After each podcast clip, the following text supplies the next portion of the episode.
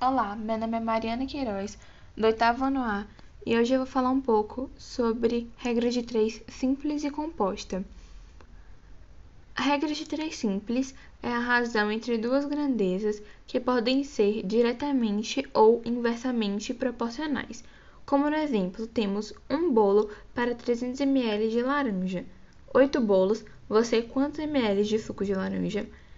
Nesse caso, temos grandezas diretamente proporcionais, pois quando aumenta a quantidade de bolo, aumenta a quantidade de suco também.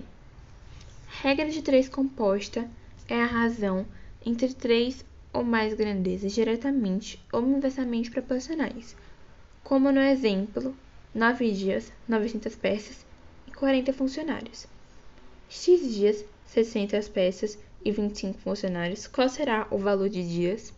Analisando a questão, podemos perceber que a quantidade dos dias e a quantidade das peças são diretamente proporcionais, já o número de funcionários e o de dias são inversamente proporcionais.